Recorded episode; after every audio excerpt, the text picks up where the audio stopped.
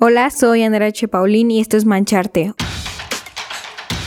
un podcast donde se platica de lo que nos apasiona, el arte. Desde ilustradores, fotógrafos, pintores, escritores y más nos contarán sus tips, caminos y visiones que han desafiado para seguir salpicando a más gente con su arte y así inspirarte a que tú comiences a mancharte con todas tus locuras. Si quieres dar a conocer tu arte, conectar con otros artistas y compartir tu camino artístico, la comunidad creativa es definitivamente para ti. Ahí tú vas a poder participar y ganar los concursos de arte, que de hecho él o la ganadora se llevan muchas sorpresas y regalos mensualmente. Además de que vas a poder formar parte de la reunión virtual de artistas vía Zoom, en donde Junto con otros artistas, tú y yo estaremos hablando sobre temas creativos y conocernos más como artistas. Además de el chat de Discord, donde ahí estamos hablando constantemente, recomendándonos cosas y contestando consejos de arte. Así que únete ahora en el link de la descripción de este episodio porque te estamos esperando. Hola artistas, bienvenidos y bienvenidas a otro episodio de Mancharte. Este es el capítulo número uno de Creatividad y Ciencia. Durante las próximas semanas les traigo episodios especiales de cómo ser más creativo según la ciencia. Entonces, stay tuned, porque se vienen unos muy buenos y enseñanzas increíbles. ¿Por qué estoy haciendo esto? Porque el saber qué pasa biológicamente en nuestro cerebro nos puede ayudar a realmente enfocarnos en lo que nos hace más creativos, en quitarnos de tonterías y decir la neta de la neta que es lo que nos hace mucho más creativos. Así que es muy importante saber científicamente qué pasa con nosotros, entendernos un poco más dentro de nuestro cerebro, de esta gran herramienta que tenemos por ser humanos y ver ¿Qué es lo que nos puede hacer mucho más creativos? Ahora, la ciencia igual fomenta mucho la creatividad, pero ¿te has preguntado el por qué? Bueno, está comprobado que te da una vida con un mayor placer.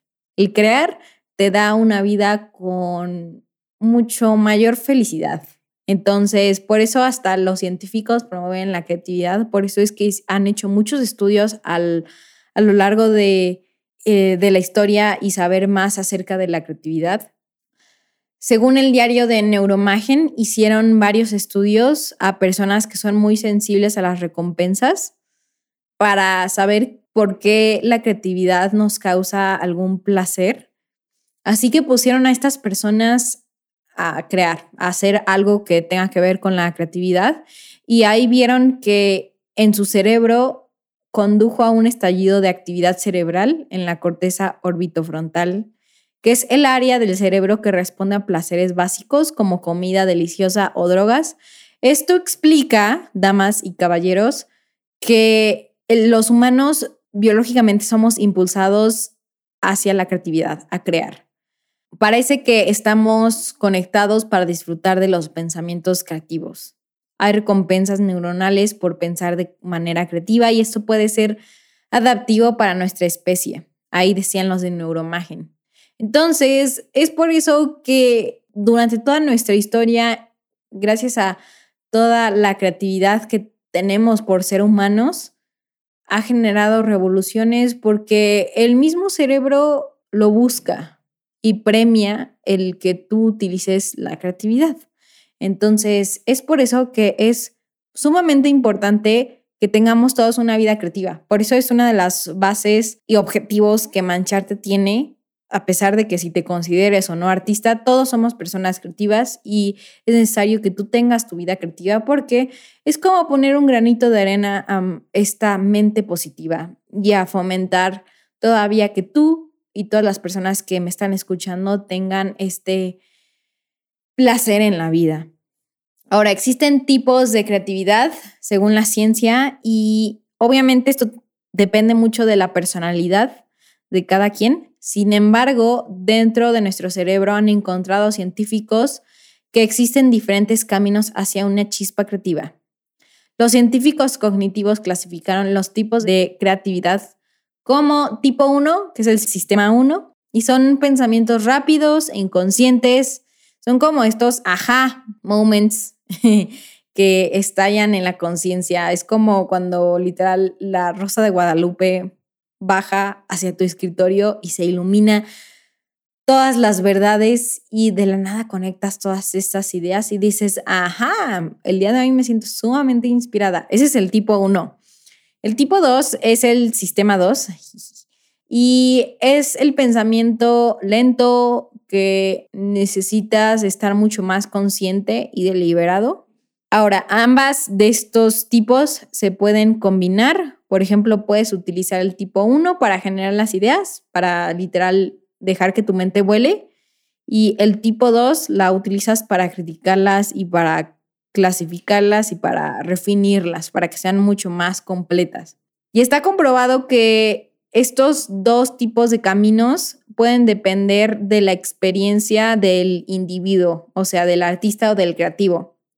Hicieron un estudio y agarraron a músicos jazzistas de piano, los dividieron en dos grupos. Número uno eran los que son muy expertos y que ya tienen años de práctica y los otros son los que apenas están empezando, están empezando a aprender a cómo tocar el piano en el género del jazz y les pidieron que tuvieran un momento de creación, o sea, hicieran música, tocaran su piano y descubrieron que para los músicos que tienen mucha experiencia utilizaban el tipo 1, que es el tipo en donde son de manera más inconscientes y son pensamientos rápidos, son pensamientos que intuitivamente salen, ya que vieron que ahí en los estudios se prendía esta región posterior izquierda del cerebro, que es como la parte más del ser, de sentimientos y mucho más creativa, se podría decir. Y por la otra parte, los pianistas que tienen mucho menos experiencia, sus procesos cerebrales fueron mucho más analíticos y deliberados y se prendió la región frontal derecha para idear melodías creativas. O sea, se prendió la parte del cerebro que es mucho más analítica, que es la del tipo 2, la que tienes que hacer un pensamiento lento, consciente. Entonces, tienen mayor experiencia, les salen las actividades de manera intuitiva.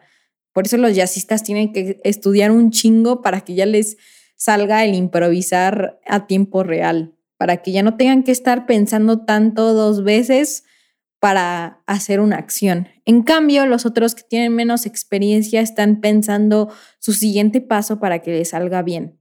No sé si te ha pasado, pero a mí sí, por eso es muy necesario que tengas mucha práctica para llegar al tipo 1 y que cada vez te salga mucho más intuitivo y fácil. Y no lo tengas que estar pensando dos veces.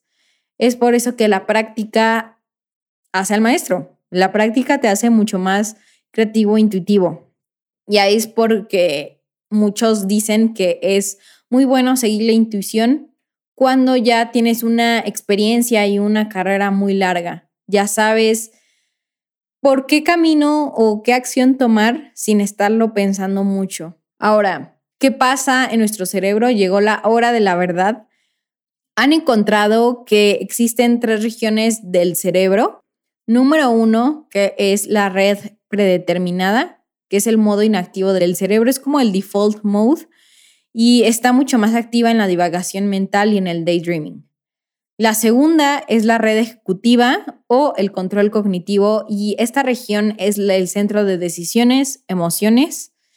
Por eso las emociones dictan todas las decisiones, aunque no lo creas, es porque están en el mismo maldito lugar. eh, Ahí es igual en donde existe la planificación y la resolución de problemas. Y la región número tres es la red de prominencia y es la que determina qué cosas siempre vas a notar y qué cosas no. O sea, por ejemplo, normalmente creemos que no existen coches amarillos y es porque tu red de prominencia ha dictado que no te sirve para nada tener en tu foco que existen coches amarillos. Sin embargo, si tú empiezas a pensar en coches amarillos y te lo repites una y otra vez, de la nada vas a ver que van a aparecer muchos coches amarillos en tu vida. Es por eso que es muy importante tener el foco correcto. Cuando uno está feliz y muy positivo, ve todo positivo y ve que todas las cosas le salen bien. Sin embargo, cuando uno está enojado, se pega con el dedo chiquito, eh, todo le sale mal, todo es negativo, todo es gris y tiene una nube en su cabeza que le está lloviendo todo el tiempo. Así es como te hace entender cómo puedes llevar el foco de tu vida a la manera correcta, sabiendo que existe esta tercera región de red de prominencia. Y bueno, continuando, la teoría y la ciencia dice que la creatividad ocurre cuando estas tres regiones, estas tres redes resuelven los problemas juntas.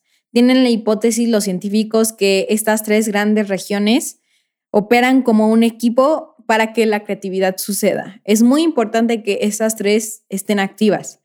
Entonces, la red de modo predeterminado, la que es de divagación, es la que genera ideas. La red de control ejecutivo es la que las evalúa. Y la red de prominencia ayuda a, identificar qué ideas se transmiten a la red de control ejecutivo. Es muy chistoso porque normalmente creemos que el lado de divagación mental no va con el lado de decisiones, cuando en realidad en la creatividad así lo hacen. Y me parece fascinante, volviendo al tipo 1 y al tipo 2 de clasificación de tipos de creatividad. Así como les mencioné, el tipo 1 es de manera intuitiva y el tipo 2 es de manera mucho más analítica y de pensar dos veces qué vas a hacer en la acción.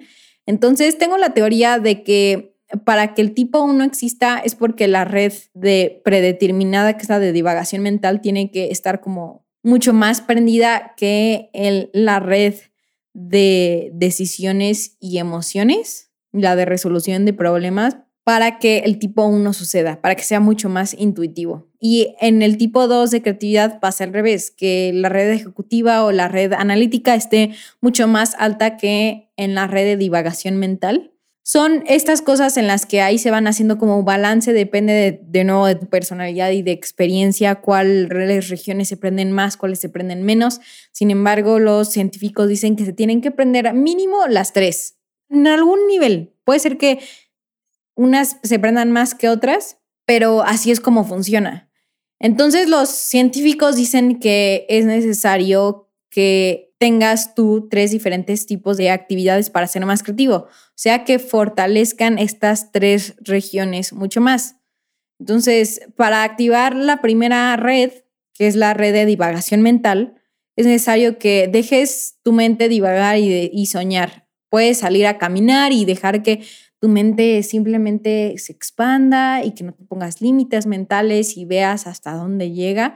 Esa es una de las cosas en las que te puede ayudar muchísimo a activar esta primera región.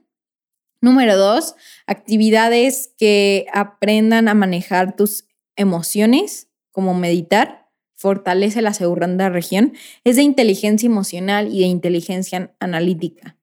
Entonces, aquí, aparte de manejar tus emociones, tienes que igual tener un hobby o actividades que te ayuden a este pensamiento analítico, que tengas un análisis acerca de algo, no tienes que hacer matemáticas o, o hacer multiplicaciones para fortalecer más esta región.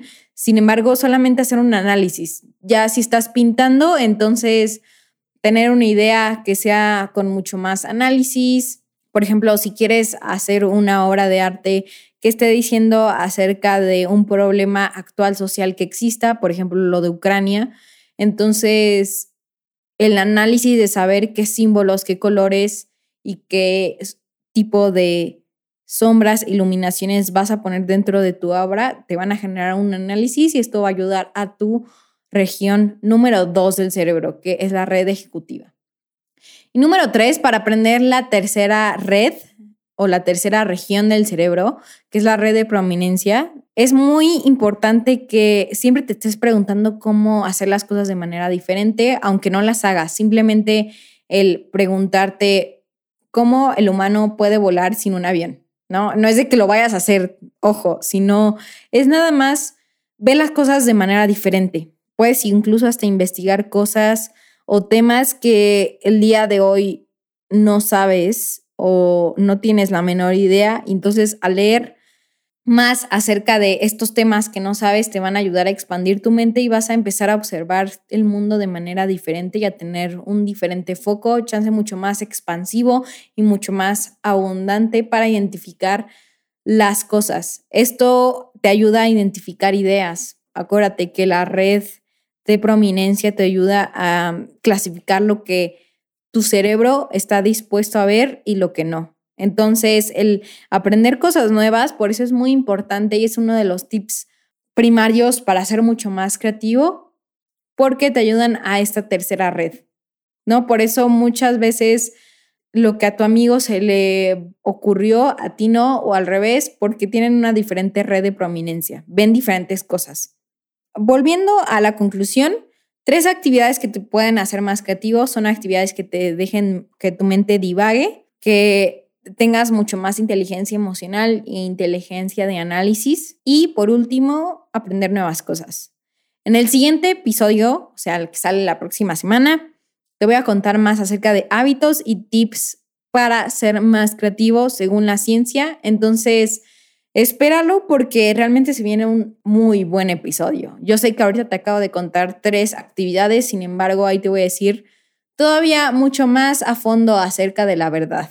Te voy a iluminar tu mente, artista. Entonces, espero que me escuches la próxima semana para ayudarte. Hasta luego. Si te gustó este episodio, por favor, compártelo para que seamos mucho más en esta increíble comunidad. Además, quiero saber tu opinión. Envíame un DM arroba mancharte podcast. Quiero saber qué artista te gustaría para el próximo show. Y sin más, te dejo hasta la próxima.